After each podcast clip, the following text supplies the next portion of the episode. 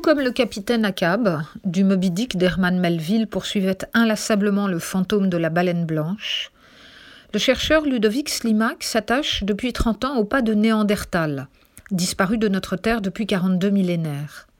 Il nous livre le résultat de ses recherches dans un livre inattendu, qui se lit comme un roman et dont nous sortons sans doute ébranlés dans nos certitudes. Que nous révèle Néandertal nu, puisque tel est le titre du livre paru chez Odile Jacob D'abord, comme le dit Ludovic Slimak, que nous devons cesser de considérer l'homme de Néandertal comme un autre nous-mêmes, d'où le terme créature dont il l'affuble, pour mieux faire sentir la distance qui nous en sépare. Néandertal, dit-il, est une intelligence, certes, mais que nous devons considérer comme tout aussi étrangère que celle qui nous viendrait d'une autre galaxie une humanité autre, comme le dit Slimak. C'est donc à un voyage de peuple à jamais éteint qu'il nous convie. Pour trouver les traces de Néandertal, il faut gagner le cercle polaire arctique européen, ses étendues glacées et imaginer ses forêts primaires. Trois sites seulement nous renseignent sur ce qu'a pu être la vie sous ces hautes latitudes polaires.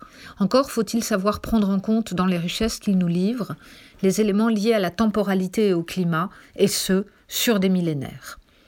Ludovic Slimak cherche à cerner pour nous les quelques éléments de connaissance que nous pourrions avoir de Néandertal.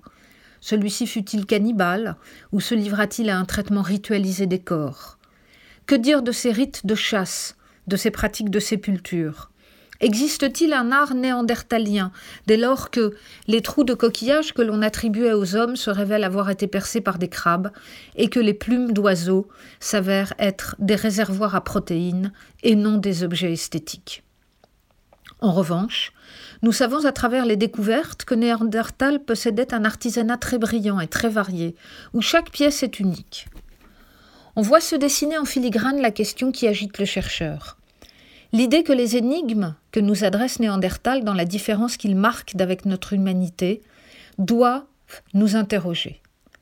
Si nous ne sommes pas l'humanité, mais une humanité, alors ceci ouvre la voie à une interrogation fondamentale. Comment les humanités se rencontrent-elles? Comment se croisent-elles? Et quelles sont les conséquences? Cela revient à considérer que l'acceptation de la différence et en l'occurrence pour les sociétés d'Homo sapiens que nous sommes ultra normées et normatives, est quelque chose de très difficile. Ainsi, le néandertalien possédait-il sans doute une structure de pensée que nous ne parvenons même pas à nous figurer, et dont les quelques objets que nous avons découverts nous renvoient un écho très faible. C'est ici à notre imagination, à notre capacité à nous abstraire de nous-mêmes, que vient parler Ludovic Slimak. Allez donc lire Néandertal nu, je vous assure que c'est mieux qu'un roman.